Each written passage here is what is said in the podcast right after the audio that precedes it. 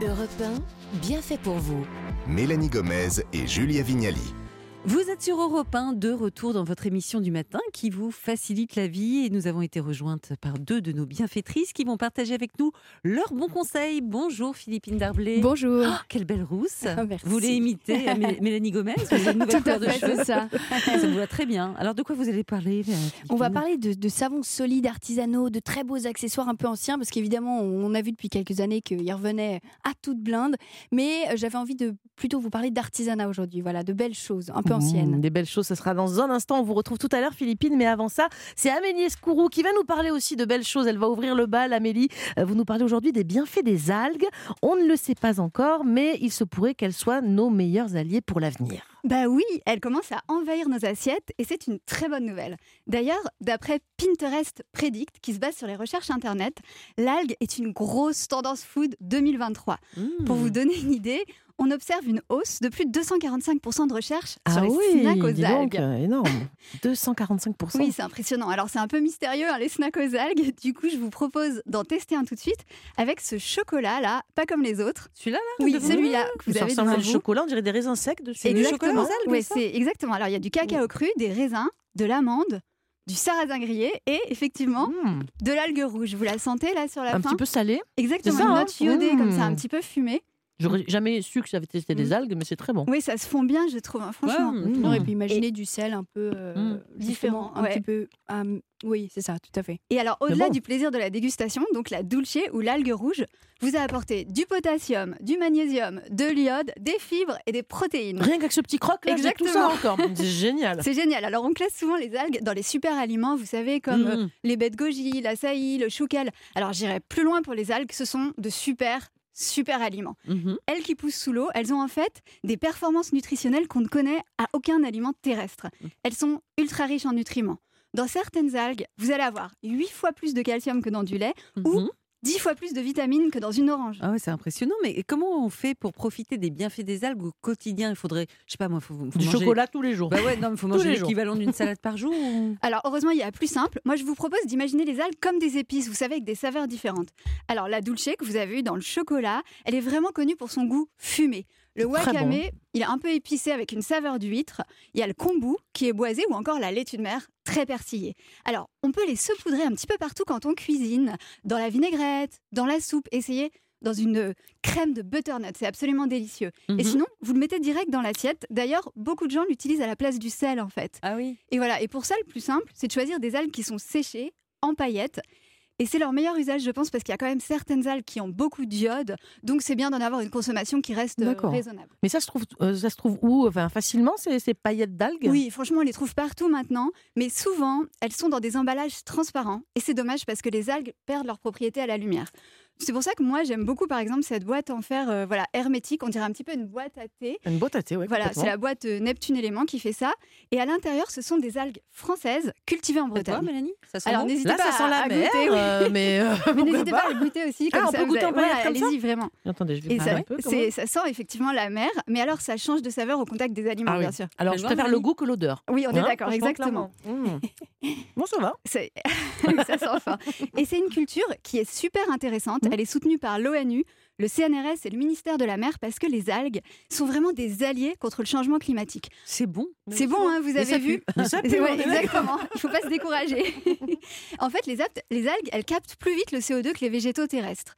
Et en plus, bah, c'est logique, mais fallait y penser, elles ne nécessitent ni eau, ni engrais, ni pesticides pour leur culture.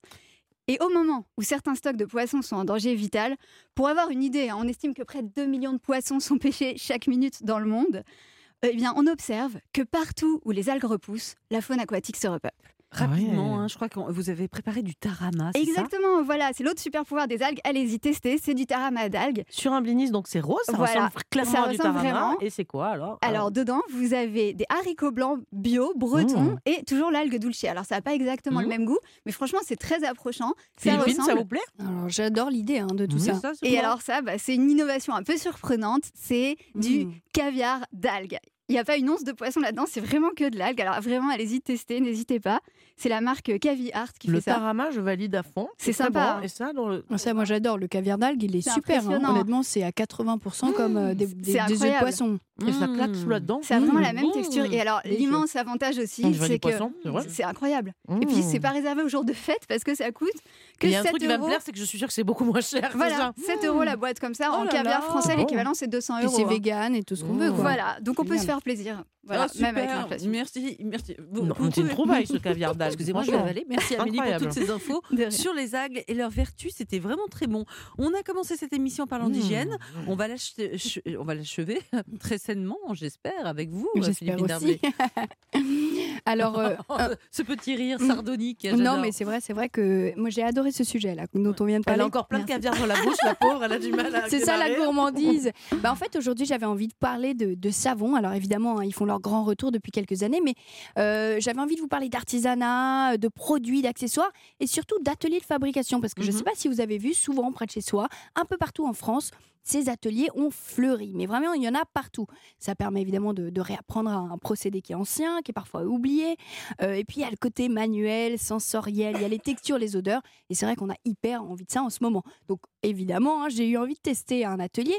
Je suis allée euh, chez Chic des Savons. Euh, Celui-ci est basé à Paris et n'utilise que des ingrédients issus de l'agriculture française, hein, pour rester dans la même thématique. Alors, par exemple, leur cire vient de Normandie. Leur argile vient du Luberon, il y a des ingrédients qui viennent de Gascogne ou encore du Berry, et ils connaissent même chaque agriculteur avec qui ils travaillent. Ah. Et vous avez quel type de savon alors? Alors, on en a fait un. euh, en fait, on a fait un savon pour visage. On l'a, on l'a fabriqué ensemble, qui est, euh, je tiens à le préciser, pour tous les types de peau, hyper respectueux, hommes, femmes, tout le monde. euh, réalisé plus particulièrement par saponification à froid. C'est un mot qu'on a souvent entendu, mais finalement qu'on ne connaît pas si bien.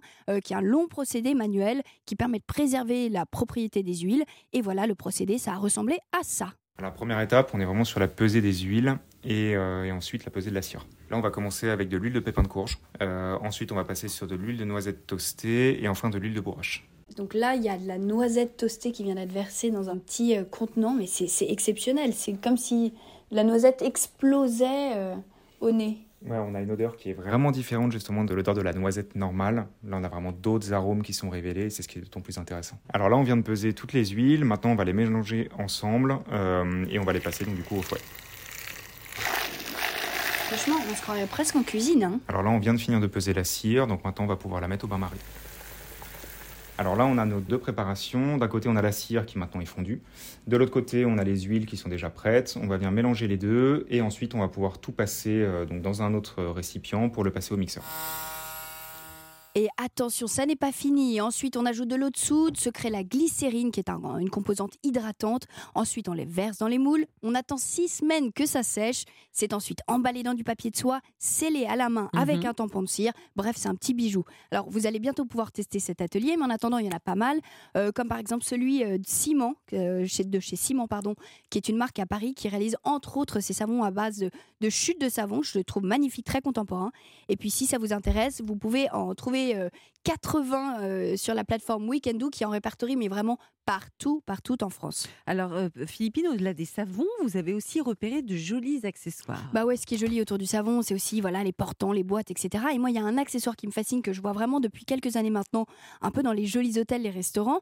C'est le distributeur à huile de savon de la marque L'Officine, une- l'Officine Universelle Bully. Alors, l'Officine, c'est un, en fait, c'est un espèce d'apothicaire des temps modernes qui reprend un peu les codes et l'histoire du 19e dans, tous leurs produits et leur environnement. Et ce fameux distributeur, c'est un objet, voilà, c'est un bel objet imposant, décoratif, avec vraiment une allure antique. Je vous propose d'écouter Florian Elivaz, qui est le responsable de la communication, euh, nous parler voilà, de, ce, de cet objet. Le distributeur de savon qu'on produit, c'est une plaque de marbre qui est avec euh, une sorte de clou avec marqué un grand B à l'ancienne dessus. Et c'est une énorme plaque de marbre dont on vient graver euh, le nom de la maison auquel il se destine. Ce distributeur de savon, c'est une sorte de grande boule en laiton qui bascule. Et par effet de gravité, eh bien, vous avez simplement la solution qui vous tombe dans les mains quand vous basculez cet objet. Et ça s'inspire, ça a quand même pris deux ans de recherche. Ça vient d'un très vieux distributeur du 19e siècle qui a été trouvé chez un antiquaire. Alors à l'époque, on ne faisait pas de flacon pompe, ça n'existait pas, c'était beaucoup trop technique. Donc on renversait par effet de gravité tout simplement, à l'aide d'une suspension, d'une sorte de petite potence, euh, ce distributeur.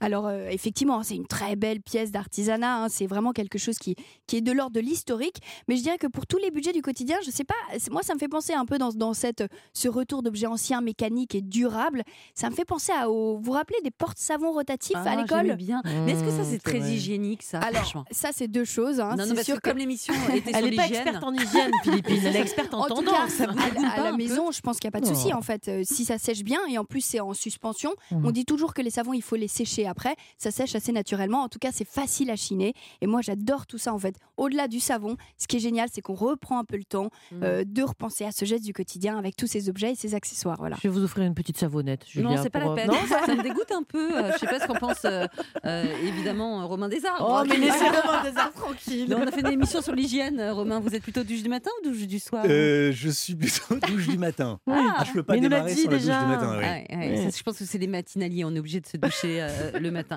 Merci pour votre témoignage. euh, Toujours Romain. le piège quand j'arrive un petit peu trop tôt dans ce studio. Merci en tout cas Philippine et merci à vous également Amélie. On vous retrouve toutes les deux bientôt dans l'émission. Il est presque midi et notre émission touche à sa fin. J'espère que vous avez passé un chouette moment sur Europe 1.